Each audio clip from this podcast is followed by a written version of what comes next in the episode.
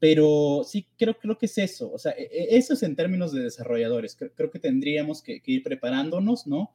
Este, para esto y, también tendríamos que pensar, yo creo, es una política y eso le corresponde al CONACIT. ¿no? Esa es una cosa del CONACIT, que el CONACIT no está apoyando, ahorita está siendo destruido básicamente, ¿no? Eh, siendo desmantelado un poco, ¿no? Eh, y yo creo que ese es el problema, eh, porque se necesita, digamos, una política nacional coherente de desarrollo de tecnología propia. ¿Sí me explico? O sea, no se puede simplemente que yo de repente empiece a producir tecnología, porque y yo como individuo pues puedo llevar muy lejos. Y lo que va a pasar si yo llego muy lejos es que una empresa de repente de, otro lado me va a contratar y me va a llevar a Estados Unidos y ya está, ¿no? Este, y, ahí se acabó como mi intento de, de, mover las cosas. Realmente lo que se necesita son políticas públicas, son políticas de desarrollo de tecnología en estos ¿Qué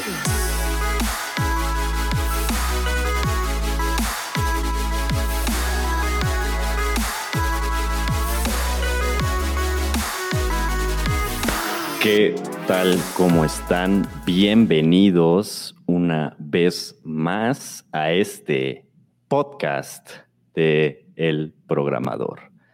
Para esta ocasión vamos a hablar de un tema súper, súper, súper interesante que tal vez ni siquiera somos conscientes de él. A veces somos una, una simple pieza de un ajedrez gigante del que no somos ni ni conscientes.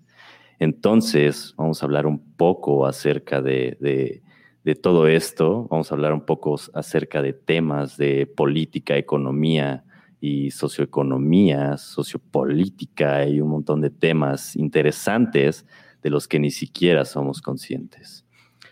Para eso tenemos, tengo aquí a un experto en todos estos temas quiero presentarles a mi queridísimo amigo Marco Galicia, que es un experto en geoeconomía política del Internet, que en términos como menos sofisticados es algo así como un profesional del ciberespacio.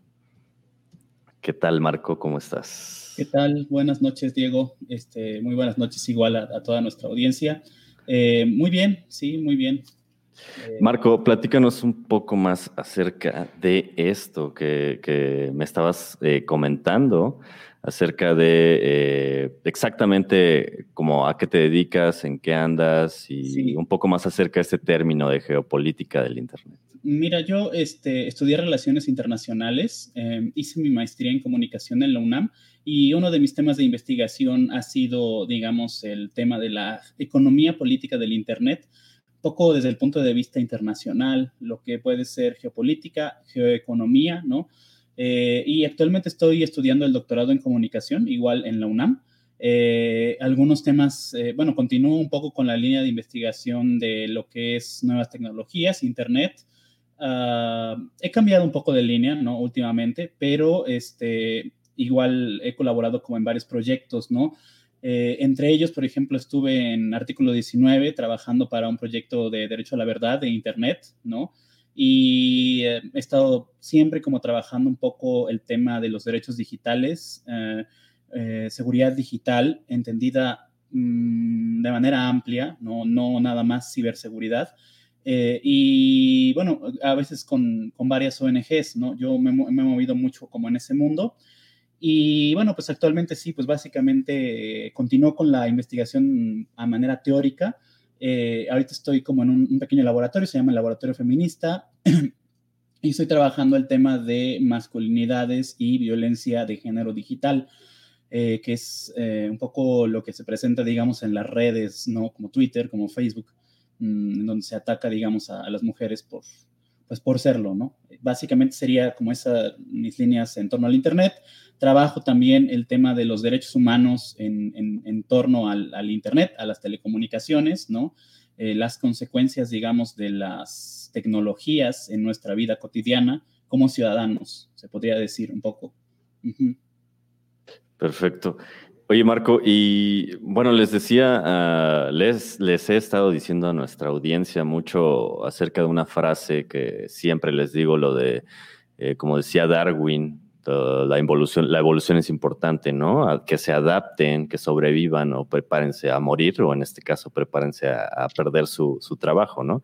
Les he estado diciendo un poco, bueno, hemos estado hablando un poco acerca de este podcast, acerca de en los posts que luego publico un poco acerca de, todo este movimiento que está viendo, todas estas, toda esta evolución que está viendo en la industria del software, que, que es bastante interesante como, por ejemplo, ha evolucionado, no sé, acá antes se conocía el término de los, de los eh, sitios estat de los generadores, generadores de sitios estáticos, que ahora ya apareció el término de Jamstack, cómo ha migrado toda esta, donde antes se montaban sitios en hostings, eh, no sé, eh, bastante como limitados y ahorita ya existe toda una, una una red, toda una industria como Google Cloud, como Amazon Web Service, como uh, Azure, todos, todos estos, cómo, cómo ha estado migrando todo esto de la, de la tecnología, de la, de la administración del sistema, de sistemas, del trabajo de los desarrolladores, todo esto. Desde, me gustaría saber un punto, desde tu punto de vista eh, como experto en todo esto de, de la parte como política y social del, del mundo de la tecnología. ¿Qué, ¿Qué, opinas acerca de todo esto de la, de la evolución y, pues, todo eso? Mira, yo creo que son varias cosas. En primer lugar, mmm, tiene una parte hasta cierto punto yo creo que, que muy positiva. Eh, que es como el incentivo a toda la cuestión de la creatividad, ¿no? Muchas de estas cosas a mí me parece hasta cierto punto de vista eh, están, por ejemplo, sacando muchas cosas open source, ¿no? Yo pues, como que estoy defendiendo mucho el open source, sobre todo porque te permite, pues, apoderarte de eh, y, digamos, generar nuevas tecnologías, ¿no? En ese sentido, creo que tiene algunas partes que no, no o sea, son como, como interesantes, pero también realmente en el otro sentido eh, tendríamos que verlo en general como una guerra de, de oligopolios, ¿no? En este caso. Y eh, lo interesante de todo esto es precisamente de dónde vienen, ¿no? Y el hecho de que vengan, pues, de Estados Unidos, ¿no? Entonces, yo creo que aquí un término que tendríamos que rescatar un poco es el tema de la soberanía de datos, ¿no? Eh, es decir, yo creo que este término de la soberanía de datos viene desde lo más bajo, es decir, por ejemplo, los datos a nivel individuo, ¿no? Eh, los datos personales, ¿no? la protección de datos personales que se tiene que dar, a nivel empresa, ¿no? Este, pueden ser bases de datos empresariales o inclusive a nivel gobierno, que yo creo que sería como, como el, nivel como más grande que esto afecta. El movimiento hacia las plataformas, digamos, de nube, tiene mucho que ver precisamente con ese término de soberanía de datos. Es decir, ¿a dónde voy a mover mis datos? ¿Quién los tiene? ¿Para qué los usa? ¿No? Y eh, si voy a tener control o no y qué regulación eh, tendrían estos datos, bajo qué regulación estarían estos datos, ¿no? Entonces, yo creo que aquí, eh, en el tema, digamos, normativo, estoy hablando de las leyes, hay un vacío legal en lo que es México, precisamente, en torno a las cuestiones que implican estas, estas, esta soberanía de datos, ¿no? Por ejemplo, el, INAI establece algunos criterios de protección de los datos personales, eh, pero básicamente eh, se dedica sobre todo a cumplirlos en lo que son, eh, por ejemplo, bancos, ¿no? En lo que son, por ejemplo, todas las empresas que los deben cumplir, pero hay un gran vacío, no sé si sea legal, yo, yo pienso que es parte legal y parte del Estado de que no puede accionar, no tiene la capacidad de accionar, digamos, para regular estas nuevas plataformas, ¿no? AWS, este Google Cloud, ¿no? Todo realmente las cuestiones que, tenemos hoy en día, ¿no? Desde las apps eh, que estamos viendo en, nuestro, nuestro celular, sobre todo, eh, pero también en, la web, eh, digamos, desde el navegador de la computadora, pues implican que los datos se van, en primer lugar, a otro estado, ¿no? Es decir, entran bajo la jurisdicción de Estados Unidos, ¿no? Eh, entran bajo la jurisdicción de un Estado bajo el que no somos, digamos, desde México ciudadanos, ¿no? Eh, y eh, entran, digamos, bajo contratos privados de uso de datos. Es decir, que las plataformas que tienen estos datos y a veces las que lo hacen, yo creo que son dos capas, una precisamente la que hace la aplicación, ¿no? Que pone sus propios términos de datos, de cómo usan los datos, y la otra precisamente esos proveedores de nube, AWS, Google Cloud, eh, eh, Amazon, bueno, no, perdón, ya, ya estaba. Mm, Azure. Azure, sí, y los chiquitos, DigitalOcean, como todos estos, este, pues también tienen sus propias políticas, ¿no? Pero eh, todo se rige por contratos privados, ¿no? Eh, que yo creo que ese es em, el tema, es decir, al ser contratos privados, eh, son entre un individuo o empresas, digamos, y se rige por derecho internacional privado y no hay, digamos, ninguna forma en que eso entre dentro de un marco regulatorio más amplio, precisamente un poco por el tema de la soberanía del Estado. Oye, Marco, y un poco más siguiendo como, como, como este tema acerca de la soberanía de los datos. Eh, anteriormente, digo, había visto que habías hecho como una investigación un poco, un poco acerca de un tema medio, oscuro, acerca de, cómo tienen el monopolio de, los datos ciertas empresas como Oracle, ¿no? Aquí, justo aquí en, en contexto, pues, de Latinoamérica o de México. Sí, eh, mira, yo creo que en general, no sé si sea el monopolio de los datos. Eh, yo creo que es, ah, no, no, que tengas el monopolio, digamos, o, los datos en ciertos servidores o en cierto software, no necesariamente sea el monopolio de los datos. Pero el tema básicamente es la exigibilidad. Es decir, si yo tengo mm, los datos en donde yo quiero tenerlos, que puede ser software de Microsoft o software de Google o de Oracle, como sea, tengo yo como Estado la facultad de pedirle los datos o decir hasta acá, no puedes realmente hacer con estos datos lo que, o sea, lo que no quiero que hagas.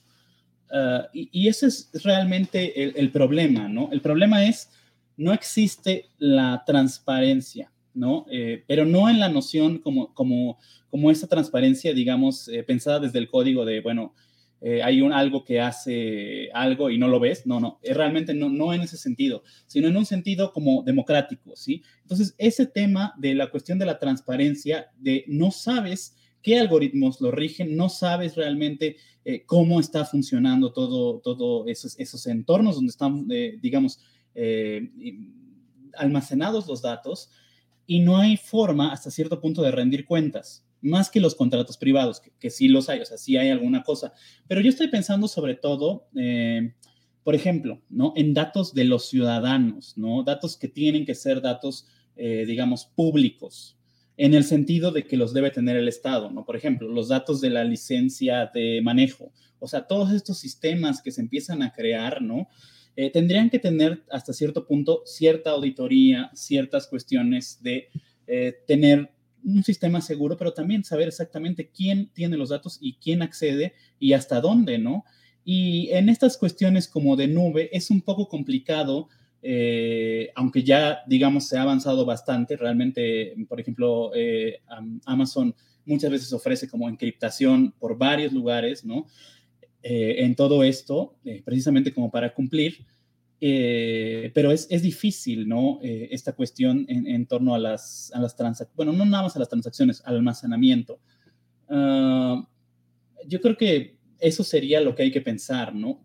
¿Dónde y qué control puedo tener yo, individuo, empresa, eh, Estado, sobre esos datos? ¿Qué garantías tengo, ¿no? ¿Quién me da esas garantías? Y en caso, claro, de que yo tenga alguna mm, eh, cuestión que tenga que ir a la cuestión jurídica, ¿no? Un, problema, ¿realmente tengo? O sea, ¿puedo hacer algo? Como demandar a la empresa Oracle, oye, ¿sabes qué? Este, no tuviste suficiente seguridad y alguien te sacó todo el padrón electoral. No, eh, cosas así. Este, ¿es, posible? Eh, ¿Tiene sentido? ¿Está dentro de los contratos? ¿Puedo hacerlo? ¿No? Mm, no sé. ¿no? Yo creo que ahí hay lagunas. Oye, y un tema, vámonos a enfocarnos un poco más al tema que decías de, a nivel individuo, ¿no? Que probablemente es lo que le cause eh, curiosidad a muchos que están escuchando, que seguramente se han de estar preguntando, pues, ¿qué va a pasar con nosotros, ¿no? A muchos desarrolladores y administradores de sistemas ¿Tú qué, opinas de cómo, cómo va a impactar eh, o cómo está impactando ya eh, con la llegada de estos eh, proveedores de, la nube, todo lo de la nube? ¿Cómo afecta o cómo impacta, no sé, tal vez a nivel socioeconómico, a todos los que estaban involucrados o a lo mejor siguen estando involucrados en administración de sistemas o en desarrollo de aplicaciones y todo esto? eh, yo simplemente creo que eh, va a haber una transición, ¿no? Eh, y es una cosa que yo he pensado como mucho alrededor de esto. el tema de las cuestiones digitales cambia demasiado rápido, ¿no? y nosotros, más bien, yo creo que aquí pondría el énfasis, sí, como tú dices, en, claro, hay que estar actualizados, ¿no? y digamos, se tiene que estar cambiando inclusive de lenguajes o, inclusive de, no sé si de profesión, un poco, si alguien pasa de desarrolladora o de administrador de sistemas a desarrollador, varía un poco, ¿no? Pero yo creo que más que nada yo pondría énfasis en los sistemas educativos. O sea, porque eh, lo que pasa es, y yo creo que y es, es lo que he estado viendo precisamente, entre una generación y otra, de lo que son este, gente que sale graduada de las universidades, no hay Mm, mm, al menos en México aquí, una integración a lo que son los entornos de trabajo, ¿no? Y, yo creo que ahí ese es, el problema, porque la, computación avanzó tan rápido, ¿no? Como todas estas plataformas avanzaron tan rápido, que de repente hay una desconexión entre el profesor que habla de bases de datos de los años 70, 80, ¿no? Y hoy que tenemos como otra serie de cosas que no están ahí. Es decir, no se ha muerto de los años 60 y 80, pero son industrias muy especializadas y cada vez como que son eh, eh, cooptadas por otro mercado, ¿no? Ahora, ¿qué pasa? Lo que pasa es que nosotros, digamos, en América Latina o en México, no tenemos esa facilidad, ese desarrollo de tecnología como está en las principales universidades de Estados Unidos, ¿no? Como está en la UCLA, como está en el MIT, como está como en, en todas estas otras cuestiones. Y realmente lo que nosotros recibimos de tecnología es una cuestión totalmente pasiva, ¿no? O sea, no estamos generando tecnología, no estamos generando nuevos lenguajes de programación, no estamos generando, no sé, o sea, pocas empresas hay del tamaño de, o sea, hay algunas mexicanas precisamente que están en la punta de la tecnología ellas mismas generando, pero en general son como que recibimos, ¿no? Y ese es un, un tema que impacta en nuestro sistema educativo, pues porque los profesores también están acostumbrados precisamente a recibir. Lo teórico no varía, ¿no? Ya sabemos que las cuestiones de la teoría de la computación no han variado desde el modelo de von Neumann, ¿no? Por ejemplo, salvo algunas cosas que ya están por ahí, como otras cosas, ¿no? Pero digamos, en, la cuestión del mercado, eh, eh, continúa hasta cierto punto, eh, la teoría continúa así, pero las aplicaciones prácticas están, o sea, mil años luz de lo que fue los años 90, nada más. Entonces, ¿cómo te haces tú para actualizar toda una planta de profesionales, de eh, personas que están, digamos, eh, dentro de la industria de la computación, enseñando en las facultades? para sacar desarrolladores con nuevas tecnologías? La respuesta es no lo logras. O sea, es lo que no se está logrando. ¿Y qué está eh, empezando a suplir como todo este modelo educativo que está, digamos, al menos en este sector, un poco colapsando? Yo estoy diciendo, la teoría es, muy útil, o sea, no, y, las facultades no van a dejar de existir, ¿no? Creo que también como toda esta cuestión como muy... Eh, eh, de repente como una retórica como el hacker contra la universidad zombie, como todas estas cosas, no, no va por ahí. Eh, quizá en la cuestión de la computación mm, un poco, ¿no? Pero en realidad eh, lo que está pasando es que entraron entonces estas plataformas como Google, como este, no sé, se me ocurre EDX, ¿no? Todas estas plataformas como de e-learning a intentar suplir lo que no se está haciendo desde las universidades, ¿no? Y la segunda cosa, que ya es un poco más, este, digamos, eh, más estratégica de parte de estas empresas, es que, que, siempre lo han hecho, ¿no? O sea, esa es una cosa que siempre han hecho, pero ellos tienen en, en las universidades este, sus escuelas, ¿no? Google ya tiene, digamos, un, programa con la facultad de la UNAM, con varias facultades, precisamente para llevarse a eh, los nuevos eh, desarrolladores que se estén formando, ¿no? Los nuevos, este, digamos, este, sí, los nuevos científicos de la computación, toda esta mano de obra, digamos, nueva, lo importante es capacitarlos en las tecnologías, ¿no? Entonces hay una disputa entre las grandes compañías globales, ¿no? Y, eh, digamos, las, las facultades, las universidades, y claro, nunca falta, porque al final eh, lo que pasa es que hay una escasez de mano de obra en el sector. O sea, hay una escasez de mano de obra en el sentido de que ya es altamente especializada que estas grandes compañías requieren y están por todos lados dando cursos, dando este, tutoriales de YouTube, como un montón de cosas precisamente tú sabes que inclusive aceptan en Google, ¿no? Este, sin, no necesitas tener estudios en computación, simplemente con que pases un examen. Claro, el tema de la capacidad, ¿no? Esta educación por capacidades que de repente se ha empezado como a, como a, como a aumentar tanto, ¿no? Lo que pasa es que, claro, quien me soluciona el problema, lo contrato, ¿no? Y, yo, creo que, yo creo que es esto, o sea, ¿cómo nosotros podemos solucionar, digamos, esta brecha generacional que se da cada tres años, cada cuatro años? No lo sé. O sea, una de estas herramientas sería el probar estas plataformas.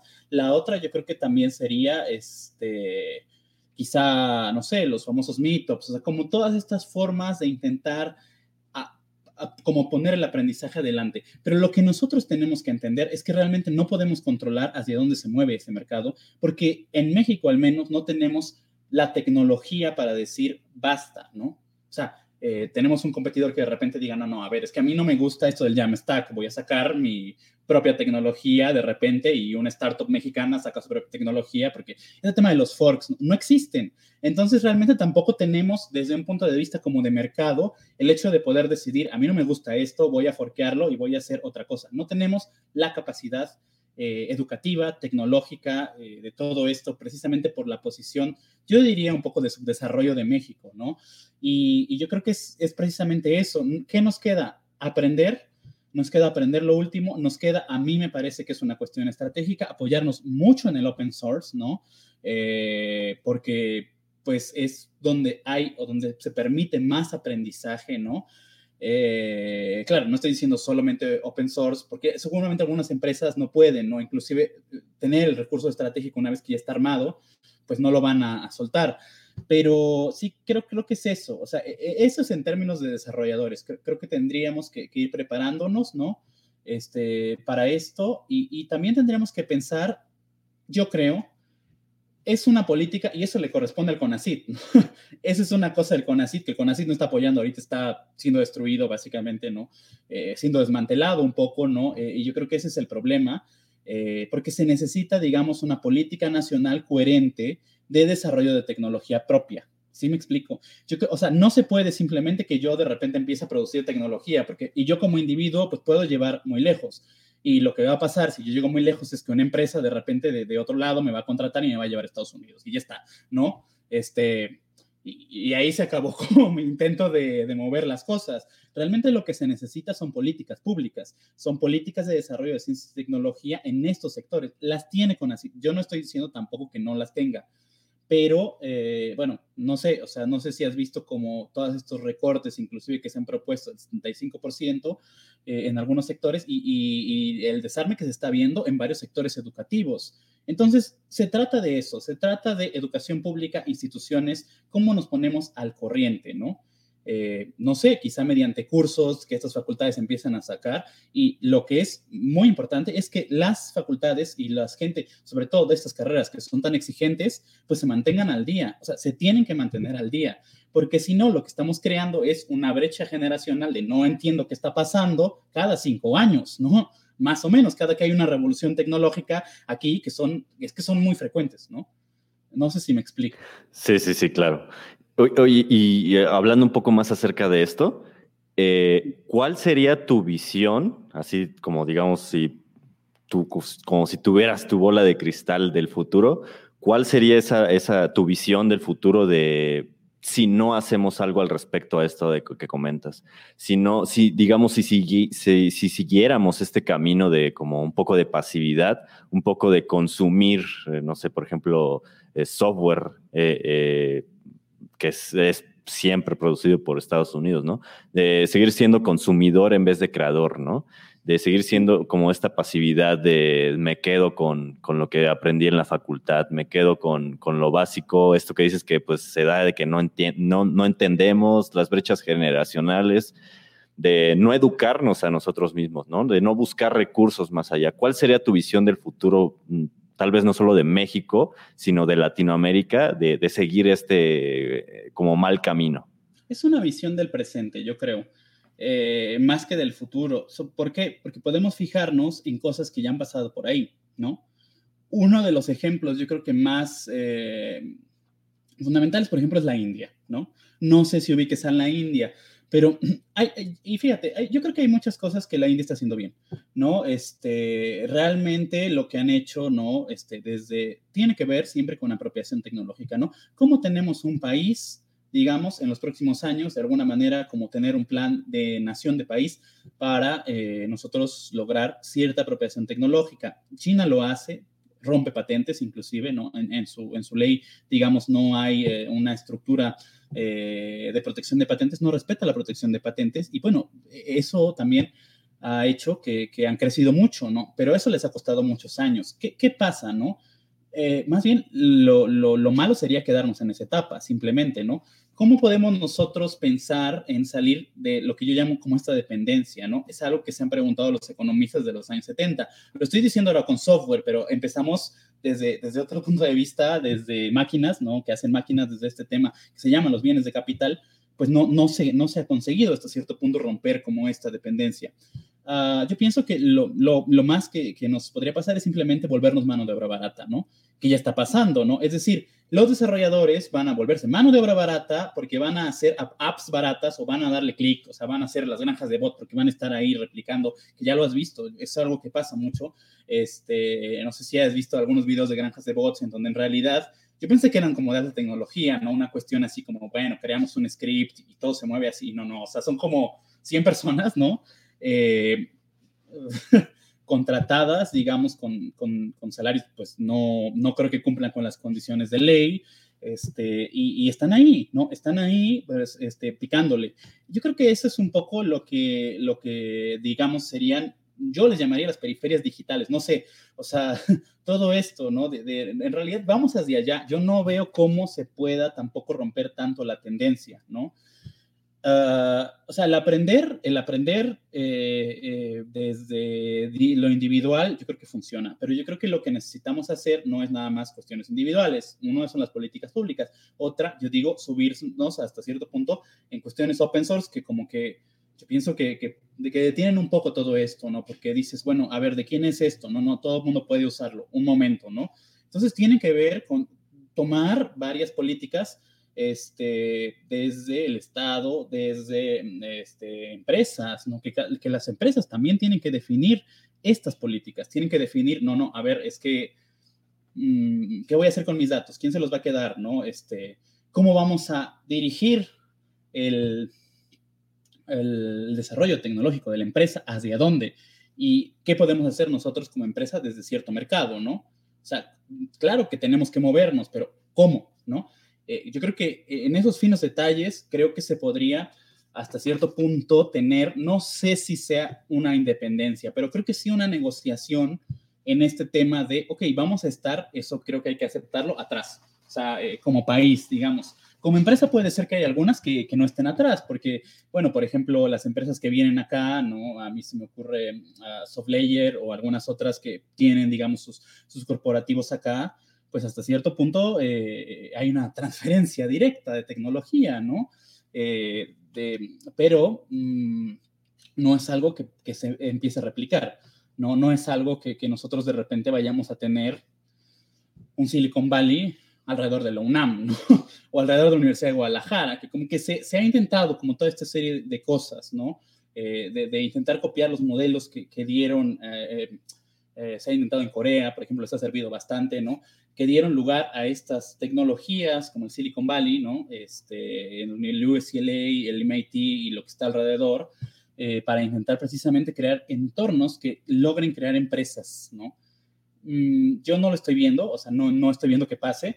Este, hay excepciones, hay excepciones, pero eh, pues lo mejor sería prepararse lo mejor posible, mm, aprender inglés, yo creo que eso, bueno, o sea, es casi eh, un, un tiene que ser en, esas cuestiones del desarrollo.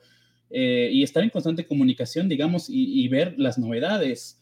Pero sobre todo yo creo que pensar que no se puede hacer esto solo, ¿no? O sea, que lo que se necesita es, no sé, unirse a un proyecto, unirse a un grupo, este, algo, algo, porque crear comunidad, ¿no? En línea, inclusive, alguna cosa así, porque realmente este tema de, estar eh, empujando hacia adelante tú solo, claro, habrá gente muy inteligente que lo va a lograr, ¿no? Pero eso implica que por cada gente inteligente, el 90% de las personas van a quedarse atrás.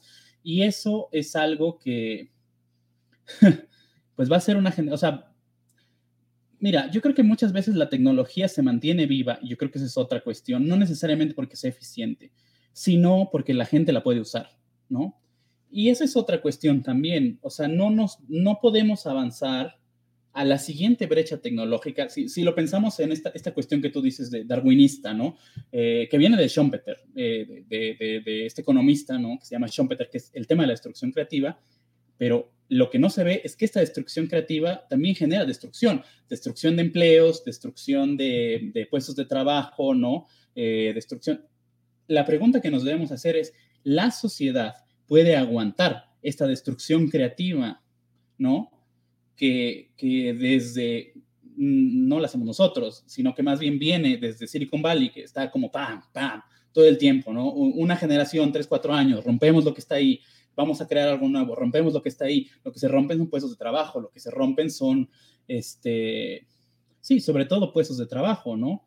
Entonces, aguantar el ritmo es complicado. Aguantar el ritmo no nada más significa tener eh, el yo me capacito. Eso sí, ¿no? Eso no hay que dejarlo, pero también se necesita, digamos, el, bueno, yo tengo todo un entorno que me permite capacitarme, que me permite estar al día, que me permite eh, tener este, más, eh, no sé, tengo un contacto con una comunidad, eh, tengo mi empresa, me paga cursos de capacitación, ¿no? Porque también es eso, ¿no? O sea, de repente asumirlo todo individualmente, pues resulta que esas plataformas no son baratas, ¿no? O sea, desde la estructura, desde la empresa, hablando, por ejemplo, este, pues, de los tomadores de decisiones que tendrán que tomar también las decisiones, ¿no? No, se trata nada más de los desarrolladores, ¿no? ¿Qué curso les voy a pagar a mis empleados? Es decir, ¿cómo voy a capacitar a esas personas para que no nos quedemos como la última empresa de lo último cosa, ¿no? Igual en todo, en el gobierno, igual en todo esto. Es decir, tiene que haber un entorno que esté constantemente eh, capacitando para que no nos volvamos, digamos, esta cuestión como del, subdesarrollado digital, que ya lo somos, o sea, esa es la cuestión, pero bueno, a ver cómo vamos un poco, poco a poco, ¿no? Sí, exactamente, y también está, eh, eh, mencionaste un punto muy importante, ¿no? Como también es eh, bastante clave el el hecho de que las empresas puedan tomar un papel, por ejemplo, en la capacitación, ¿no? Porque obviamente también está, como decías, eh, uno se puede capacitar como individuo, ¿no? Pero pues también está el punto de los que sobresalen, los que salen adelante, normalmente son reclutados por estas empresas, ¿no? Y se van a ir a trabajar a Estados Unidos para seguir como alimentando este, pues, por así decirlo, monopolio. Y pues esto, no sé tú, yo creo, opino que normalmente ocurre por, por esta como falta de oportunidad y falta de, como de papel, de, de, que tomen el papel las empresas y las escuelas, ¿no? De la capacitación. Eh, sí, sí, sí, pero yo, mira, el tema es la fuga de cerebros, ¿no? Que se llama así. ahora, hay un fenómeno interesante que yo creo que es un poco para poner el, ¿cómo podré decir? la nota alegre a la fuga de cerebros, que es la rotación de cerebros, ¿no? O sea, alguien que va, a veces, no siempre, viene. ¿no? Después, es decir, alcanzó el éxito en Estados Unidos, en el Silicon Valley, no sé qué, bueno, se aburrió o, qué sé yo, o, decide regresar a México y entonces, eh, pues se ve que no puede fundar una empresa o, se va a trabajar a otro lado o cosas así. Pero eh, hay una retribución, digamos, hacia el país, hacia los lugares donde, pues, eh, digamos, la gente nació generalmente. A veces pasa, no es algo que pase seguido, pero eh, pues se intenta, ¿no? Inclusive con así tiene algunos programas de repatriación interesantes para investigadores, ¿no? Que es precisamente lo que se intenta cada vez que se envía una mano de obra muy capacitada a otro país, ¿no?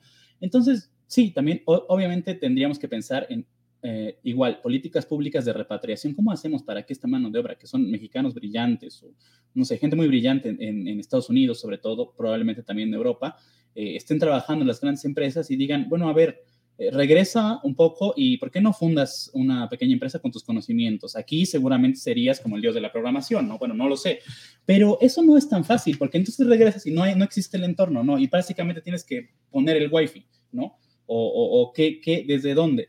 Eh, yo creo que es difícil, pero te digo, este tema de la rotación de cerebros tendríamos que verlo también, ¿no? Eh, no es una cuestión, o sea, es decir, claro, hay una migración de mano de obra altamente capacitada de México hacia Estados Unidos, ¿no? eh, habría que ver cuántos están regresando. Yo no tengo la cifra, yo creo que son pocos, ¿no? Pero bueno, o sea, poco a poco, la cuestión es cómo hacer que esta rotación realmente se dé. O sea, ya se fueron, regresan, o igual regresan por una temporada, pero va, o, se meten a dar clases a una universidad, por ejemplo, ¿no? Que sería, a ver, tú ya trabajaste en Google, ¿no? O ya trabajaste en, en Microsoft, ya trabajaste en Facebook, pues vete a la universidad a capacitar a las siguientes generaciones. Entonces, esta serie de políticas se pueden hacer, ¿no? Es cuestión poco a poco de, que se den. Eh, y, y, sí, o sea, tampoco estoy diciendo, a ver, tu programador que te ofrecieron un trabajo en Estados Unidos, no lo hagas, este, porque, porque México te necesita, ¿no? A ver, es que las cosas no son tan fáciles, porque el tema en realidad aquí es que si la gente se queda aquí, muchas veces no alcanza su potencial, ¿no? O sea, a veces sí, a ver, es que si puedes fundar una empresa o igual puedes eh, meterte en una de las startups que ahora están como, como saliendo en México, pues bueno, es posible, ¿no? Eh, pero yo creo que sí se pueden aprender muchas cosas en otros lugares, ¿no? La cosa es, eh, ¿se puede regresar y aportar o, qué vas a aportar, ¿no? Yo creo que sería esa la pregunta. Tú como programador, ¿no? ¿Cuál sería, digamos, tu, tu, meta, ¿no? Quiero ganar mucho dinero. Bueno, ya está, ¿no? Vamos a ganar mucho dinero a Google. ¿Es nada más eso?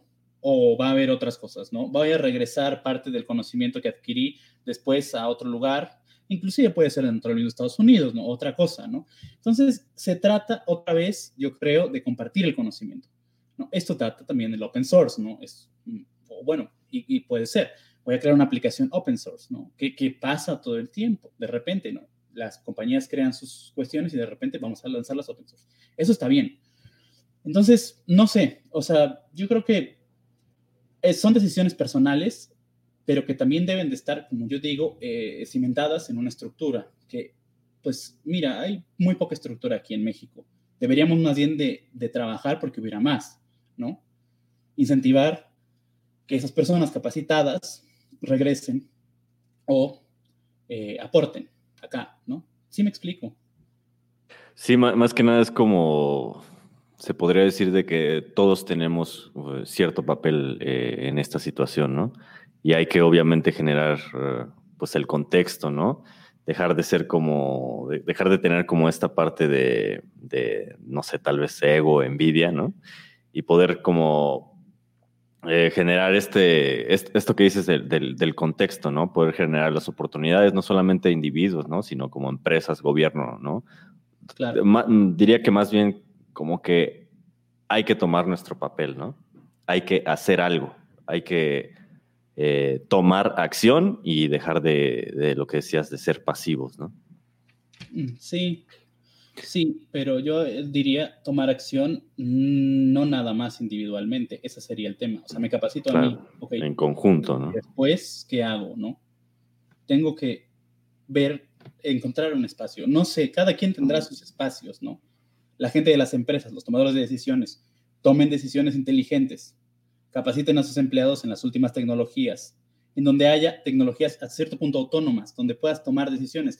Eh, les toca a cada uno, los empleados capacítense, ¿no? Este, ¿Qué otros? Las universidades, pues tienen que traer gente capacitada. El gobierno, crear programas para traer gente capacitada, crear programas para crear eh, software, para crear, este, estamos muy lejos de crear hardware realmente. Pero bueno, este. Sí, como, como que dejar de pensar en nosotros mismos, ¿no? sí, sí, sí. Y al mismo tiempo pensando, ¿no? O sea, no. Sí, sí. Yo, pienso eso, es mi opinión, ¿no? Eh, sí, sí.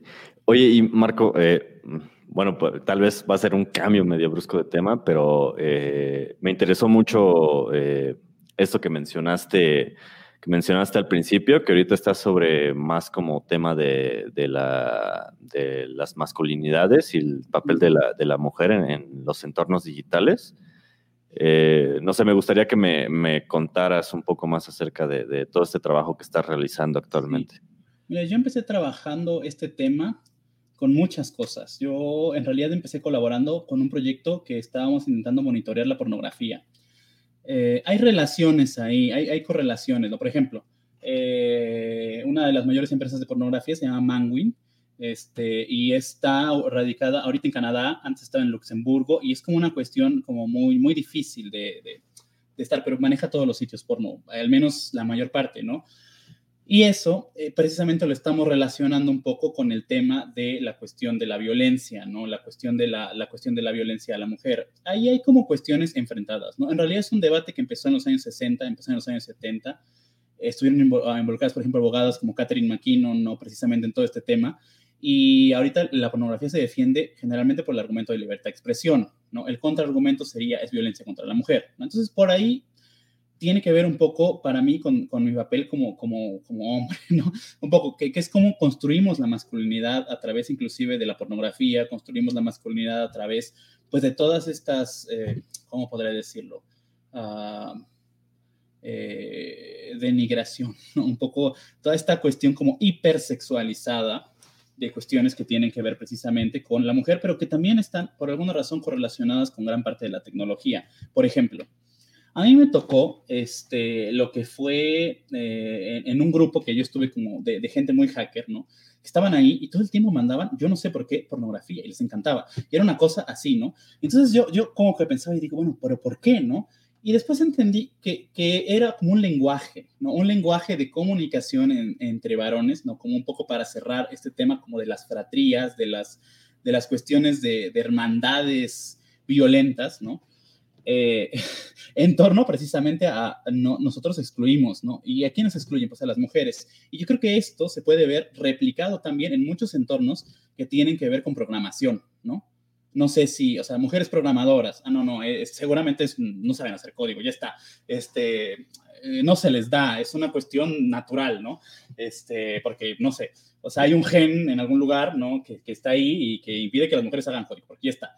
Entonces, esto, ¿no? Eh, las cuestiones, por ejemplo, de los gamers, que yo he visto también mucho tema de la cuestión como de violenta en comunidades gamers, ¿no? Eh, contra las mujeres también, como, no, ese tema de, de, las elfas, ¿no? No sé, o sea, hay como varias cosas ahí que están como todo el tiempo surgiendo, ¿no? Ya más profundamente me empecé a meter un poco, no sé si has visto el tema de los incel, que es una cosa que, que se desató en, en, lo que fue Canadá, ¿no? Y de repente alguien fue y mató, o sea, fue, este, creo que un, chico tomó una, un arma y, intentó matar a sus compañeros y, y, el pretexto era, es que las mujeres me rechazaban, ¿no? Entonces, ¿cómo funciona esta masculinidad, ¿no?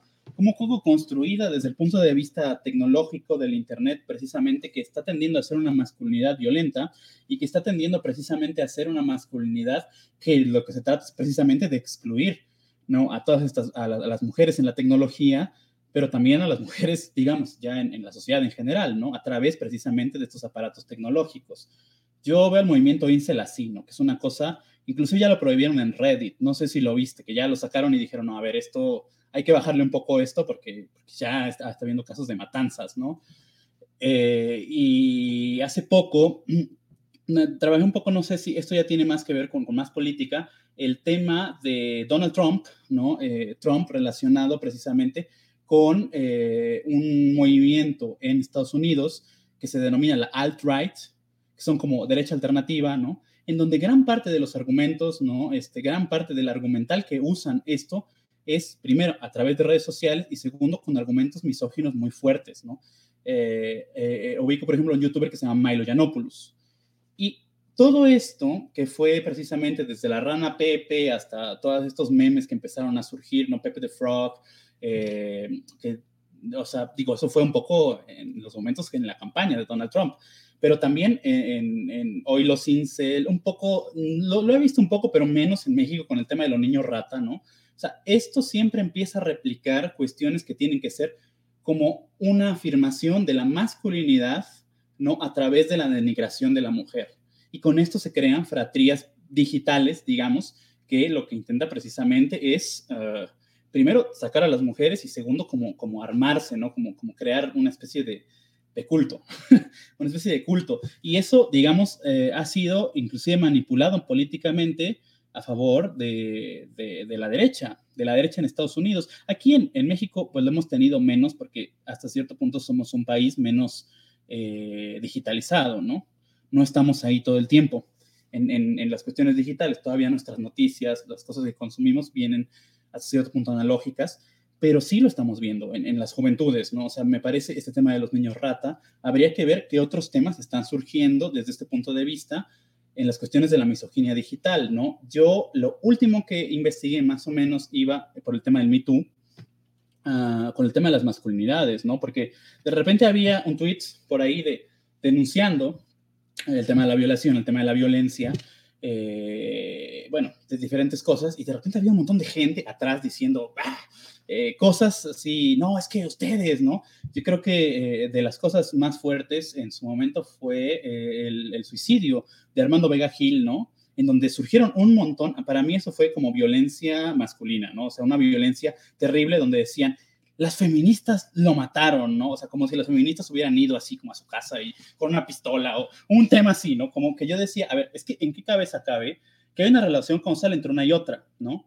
Eh, se está dando la relación causal y aparte va y, quieren abrir un caso en la, en, la, en la Procuraduría de acusación de asesinato, ¿no? A un tuit. Es como, a ver, esperen, o sea, em, creo que tenemos demasiados supuestos de pasar de un tweet a un asesinato, ¿no? O los tweets son como armas mortales, o sea, como que es que no cabía, ¿no? Pero ¿cómo se hace la relación en todo esto precisamente de vamos a crear este tema de violencia, ¿no? Hacia la respuesta de todas estas cuestiones que son acusaciones, ¿no? Eh, en torno a, violaciones, a violencia de género, a, bueno, violencia de género en, todos sus ámbitos, ¿no? En todo el espectro que, que contempla, ¿no? Desde el acoso sexual hasta la violación, o al feminicidio, que ya sería como el caso extremo. Eh, y en lugar como de, como de decir, bueno, ya está, vamos a investigar o, bueno, hay que reflexionar un poco sobre esto porque creo que algo está podrido o alguna cosa así, se reacciona violentamente. Sea, es una, yo, yo le llegué a llamar violencia reactiva. Es decir, como que va, viene una acusación que no es para ti, o sea, es una cuestión así como, como, como, bueno, no sé si la gente que las contesta se sienten aludidos, hay algo ahí que no acabo de entender, ¿no? que de repente llega una acusación a alguien que no tiene nada que ver conmigo, o sea, a alguien que, que es, no, bueno, sí, el tal no sé qué acosó, y de repente yo reacciono violentamente en redes y es como, no, es que ellos, eh, muy raro. O sea, para mí, porque es un tema que yo le llamo violencia reactiva masculina, porque se trata en general, es, es como la hipótesis, de defender estos pactos masculinos, ¿no? Se trata de defender los pactos masculinos que hacen precisamente que las mujeres no entren en el mundo digital, o cuando entran, pues, eh, o sea, no entren en, en, toda esta cuestión. Entonces yo eh, sí lo he visto más, o sea, lo he visto en varios lugares, ¿no? Este, este tema de la violencia reactiva, creo que es algo que, que todos tenemos. O sea, yo también de repente me descubro teniendo actitudes violentas reactivas sin querer, ¿no? Eh, o bueno, no sé. Y es una cuestión como que habrá que trabajar, pero eh, está, o sea, yo lo he visto, ¿no? Y, creo que está muy relacionado, bueno, en este tema no nada más es tecnológico, la tecnología lo ha potenciado, ¿no?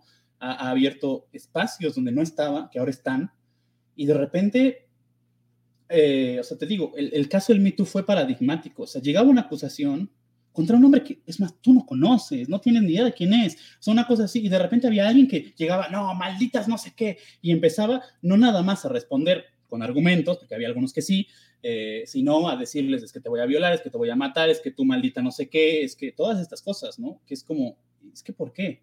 ¿No? Esas serían un poco, pues, la reflexión en torno a esta masculinidad, que yo llamo masculinidad como hegemónica, pero que está ahí, y la cuestión de, la, violencia de género, la violencia de género, digamos, la, de todos los días, ¿no? que es, este, está ahí, desgraciadamente está ahí, y la otra que sería la violencia de género reactiva, que sería una violencia que la diferencia con la violencia, digamos, de todos los días es que se desata precisamente cuando las mujeres quieren tomar un lugar, tomar la voz, tomar la palabra, tomar un lugar, entonces voy y reacciono violentamente. No estoy muy seguro porque está como más, no es una cuestión en los genes, claro, pero es una cuestión de educación, ¿no? Y cómo está codificada los códigos, digamos, culturales de la masculinidad. Entonces se reacciona violentamente ante la mujer que toma la palabra, toma el poder, toma el trabajo, ¿no? Va y una programadora, ah, eh, ¿cómo, así, no? Este, o, no sé. Sí me explico. Sí, sí, sí, claro. oye, y bueno, a, lo mejor nos desviamos un poco del tema, pero no sé, a mí como, al menos como programador, me, me, impresiona bastante cómo todo, toda la tecnología, y a lo mejor es tal vez porque estamos cegados entre tanto código, ¿no? Pero a veces no nos ponemos a pensar cómo eh, la tecnología no solamente tiene como un impacto dentro de una computadora, ¿no? Dentro de algo intangible, ¿no? Como tiene un impacto también este, geopolítico, ¿no? Que es más como lo que tú investigas. Y no sé, a lo mejor es un poco, un poco de morbo, pero no sé, por ejemplo, estos temas que han salido en, esta serie, si la, si la han llegado a ver, la de Mr. Robot, muy buena serie, este, ¿cómo, cómo, cómo, cómo, impactan todas estas cosas digitales eh, en, lo, en, lo, físico o incluso a la inversa, ¿no? Como, como todo esto que hablábamos de los, de los, de los proveedores de cloud, ¿no? Y todo el movimiento. Por ejemplo, ¿cómo eh, impacta todo esto? Eh, y a lo mejor nos puedes explicar un poco de qué, eh, explicar la serie de Mr. Robot, ¿no? Porque a lo mejor algunos no entendimos esta parte, que no solamente es como ciencia ficción o se ven series, ¿no? Si también es físico. por ejemplo, esto de, que, del hardware, ¿no? ¿Cómo, cómo, cómo hay una guerra de recursos en, en, cuanto a los recursos de, necesarios para la tecnología, el desarrollo tecnológico. ¿Cómo, cómo impacta todo esto, estos temas? Platícame un poco más acerca de estos temas. Híjole, son muchas cosas. Mira, este, a ver, déjame hacerlo rápido porque tenemos ya el tiempo encima. Este, eh, bueno, el tema de la tecnología y la guerra tecnológica. Mira, Mr. Robot lo dice un poco, lo, aborda, ¿no? Creo que es algo que más o menos todos sabíamos, el tema de, de, Estados Unidos-China, ¿no? Que es como lo, que está pasando ahora. Eh, la manzana de la discordia en este momento es el 5G, ¿no? Este, que es al final una carrera tecnológica entre dos estados, uno que actualmente es la potencia mundial y otro que, digamos, aspira a hacerlo porque China tiene, digamos, ese sueño poco imperial de, de estar este, creciendo. Y la manzana de la discordia es quién se queda con las patentes del 5G o qué está pasando con, con esta tecnología para, para, tenerlo, ¿no? Más allá de todas las teorías de la conspiración que se han presentado sobre el 5G y el coronavirus, que no tiene nada que ver, no, nada, un rumor, ahí pues, lo que sí está es, es, es este tema de quién va a tener la primacía de presentar esto. Y ya se peleó este, China con Google, ¿no? Y dijo, ninguno de mis smartphones va a tener Android, y entonces voy a hacer mi propio sistema operativo, ¿no? Porque tienen la capacidad de hacerlo. Y yo creo que eso es lo principal que nosotros tenemos que pensar. O sea, China, de repente, es que no, es, no pasó de repente, sino que no lo teníamos eh, pensado porque China es un régimen muy cerrado, ¿no? Entonces, eh, tiene su propio Internet, tiene la gran muralla china, el firewall chino, y pues no, no, es difícil salir y entrar. Se puede con una VPN, ¿no? Pero bueno, eso pues, obviamente lo, lo, quien lo puede configurar pues es alguien que ya tiene cierta expertise, ¿no? Y tienen Baidu, ¿no? Y tienen, este, o sea, todas estas eh, empresas de tecnología como Google, Twitter, tienen su versión china, ¿no? Eh, y, y, es un, digamos, esas empresas también están a cierto punto controladas, o, más bien mucho más controladas que en Estados Unidos por el, Estado chino, que controla también el Partido Comunista Chino, ¿no? Entonces de ahí, pues se deriva que también es una cuestión como de mucha vigilancia, ¿no? Eh, en torno a esto y, tenemos el otro lado que es Estados Unidos, que son como estas empresas del Silicon Valley, pues están peleando y, y China tiene la capacidad de hacerlo. O sea, realmente Ahorita hay una guerra en este momento por los procesadores, me parece también, creo que Intel demandó eh, o algo así, que ya no querían meter procesadores Intel, pues precisamente otra vez por esta relación comercial tensa que se está teniendo. Y, bueno, Trump obviamente ha aprovechado mucho esto también para tener una política, eh, digamos, al menos en el discurso de voy a eh, echarle la culpa a China de muchas cosas, ¿no? Del coronavirus, todo, ¿no? Todo tiene la culpa a China, ya está. Este, que es como una, una forma que ha encontrado Donald Trump, digamos, de sacar toda esta ira y frustración de gran parte de los estadounidenses para enfocarlo en un enemigo externo, ¿no? Eh, y eso es una táctica que funciona, ¿no? Entonces, yo pienso que eh, ah, tendremos que estar atentos en los próximos años. O sea, el Internet chino es muy grande, los, en términos de mercado es enorme, ¿no? muchísimos millones de chinos ahí dentro y tienen la capacidad tecnológica, no ahora, no ahora, por ejemplo, ahora no pueden crear microchips al nivel de Intel, pero sí pueden, digamos, invertir para tenerlo en unos 10 años, más o menos, ¿no? Este, lo mismo, eh, Android, bueno, no existía el sistema operativo, no lo queremos, ya está, hacemos otro sistema operativo. ¿Quién va a hacer un sistema operativo desde cero? O sea, no, no es cualquier persona digamos, estos que planean la política, China, no es como que, bueno, ya está, me enojo con Estados Unidos porque, porque, porque hago una rabieta, no, o sea, es estrategia, hay un cálculo estratégico atrás de esa pelea, es decir, no, no vamos a estar cortando, vamos a meter muchísima inversión en tecnología en los próximos años para hacer nuestro propio sistema operativo e ir poco a poco eh, rompiendo esa dependencia que nosotros tenemos hacia el comercio de Estados Unidos. Ah, yo creo que aquí los grandes perdedores van a ser los usuarios. los usuarios, eh, existen, digamos, ciertos estándares definidos en tecnología, está el 5G, pero, por ejemplo, la W3C eh, define los estándares de tecnología del, del, Internet, ¿no? HTML, todas estas cosas que son como, como código muy básico, que, o sea, pone de acuerdo a las compañías, la sienta y dice, a ver, tú vas a usar HTML, no inventes un nuevo lenguaje porque, o sea, esto no tiene sentido, ¿no? Y ya pasó, o sea, en su momento querían inventar, creo que XHTML y hubo un, desastre ahí, este, pero, eh, o sea, digo, pasa por la OMC, la Organización Mundial de Comercio, eh, y, más que nada tiene que ver, si empieza a fragmentar China el ecosistema, digamos, de todo esto, mira, podríamos pensarlo desde una lógica de mercado como, uh, qué buena onda va a tener competidores, pero no, porque, porque es China, porque sus competidores vienen atrás con un montón, digamos, de licencias, de contratos, de todas estas cosas que básicamente podrían eh, todavía más eh, socavar la poca privacidad y, todas estas cuestiones de soberanía de datos que hasta cierto punto se tienen un poco controladas con, con la democracia de Estados Unidos, por más entrecomillada que nosotros tengamos esa democracia, ¿no? Eh, pero lo que sí podrían romper son los estándares. Entonces podríamos ver en los próximos años una guerra de estándares, ¿no? No, que China se le ocurrió pensar que su aplicación de nuevo sistema operativo no es compatible con la tienda de Google de Android y punto, ya está. Vas a hacer aplicaciones nuevas para todo ese, ese mercado enorme de celulares. O no sé, o sea, o el 5G que van a poner en China, ¿qué crees? No es compatible con el 5G de toda América, ¿no? Y, y entonces pues vas a tener que comprar otros, o sea, yo creo que hasta, o sea, bueno, mira, en, el tema comercial yo creo que va a ser por ahí. Ahora, si tú ves otros temas, pues estamos muy mal, en, el tema, digamos, político, económico, la crisis económica que se viene, ¿no? A, partir del COVID, o sea, toda esa serie de cosas van a contar.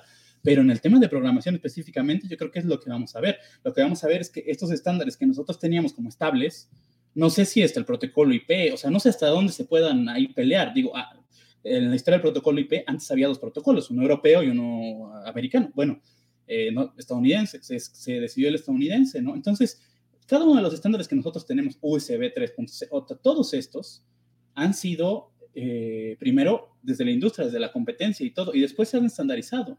Apple sigue dando la guerra por ahí, ¿no? O sea, los dispositivos de Apple no son compatibles con nada, más que con ellos mismos, ¿no? Entonces, este, yo creo que eh, la guerra que nosotros vamos a notar en temas comerciales con China va a ser en los estándares. O sea, vamos a verlo ahí. Como usuarios nos va a ser más complicado todo, pero bueno. Y también como desarrolladores, tanto como usuarios como desarrolladores. Las dos cosas van a ser, o sea, va, a armar algo ahí que vamos a tener que volver a aprender todo otra vez. Y se va a especializar un mercado. Eso vamos a ver en la guerra comercial. Es, es, como, bueno, digo, a mí me impresiona cómo al menos de todo lo que estuvimos hablando, llega a, relacionarse entre sí, ¿no? Y bueno, pues ya casi vamos a, terminar esta transmisión. Nada más eh, estos últimos minutos, me gustaría saber si alguien de, los que nos está escuchando tiene, tiene alguna pregunta o le, para Marco eh, o le interesaría saber como algo en específico, se quedó con alguna duda, eh, la pueden comentar en, el, en, el, en, la transmisión, en la sección de comentarios, si están en YouTube o en Facebook. Y bueno, por cierto, también para los que nos, nos, están escuchando en el podcast ya grabado, les recuerdo que pueden ver este en vivo. Normalmente empezamos los domingos aproximadamente a las 10 eh, de la noche, hora central, o GMT-6. Y eh, les recuerdo también que pueden escucharme en cualquier lado, ya sea Spotify o YouTube o Apple Podcast o su proveedor de podcast favorito, casi estamos en todos lados. Eh, no sé si tengan alguna pregunta del público.